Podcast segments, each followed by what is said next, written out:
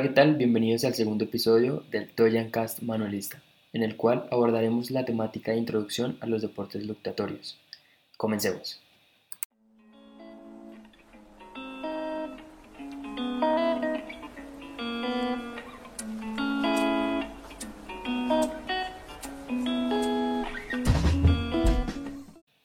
Los deportes luctatorios son aquellos deportes de lucha o combate, desde un punto de vista educativo, son poco trabajados en el horario de educación física.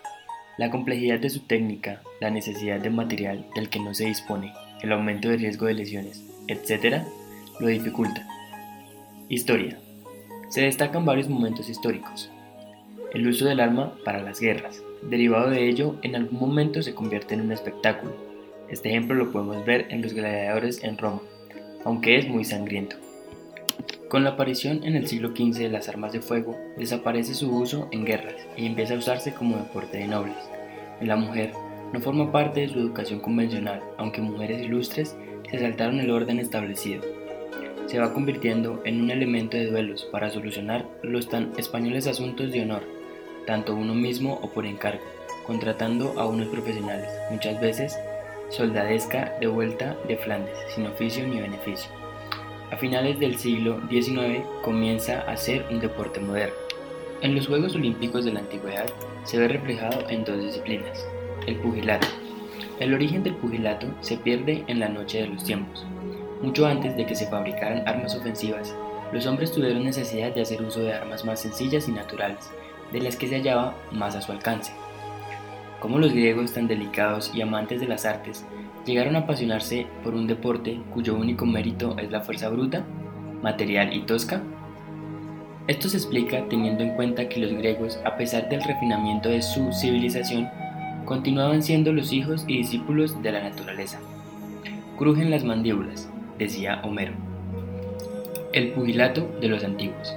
Manifestaciones de la fuerza material, en lo que de más brutal tiene, no merecía que nos ocupáramos de él si ciertos atletas no hubieran sabido elevarlo a la categoría de arte.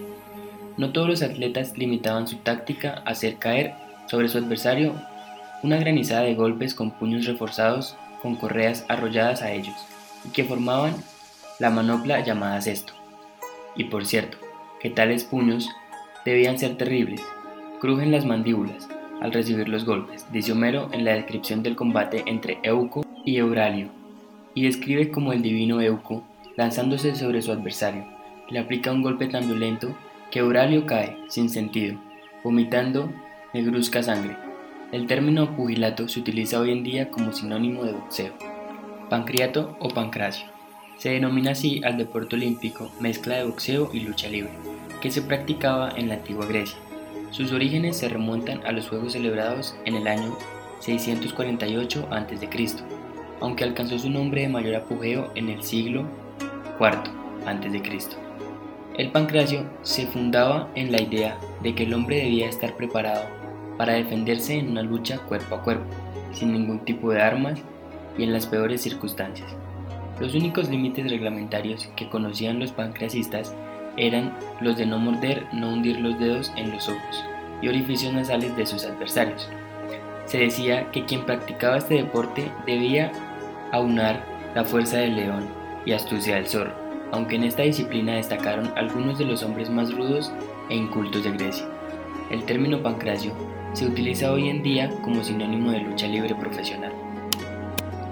Una característica especial de los deportes luctatorios que refuerza la formación del niño es que pertenece al mundo de las actividades físicas individuales.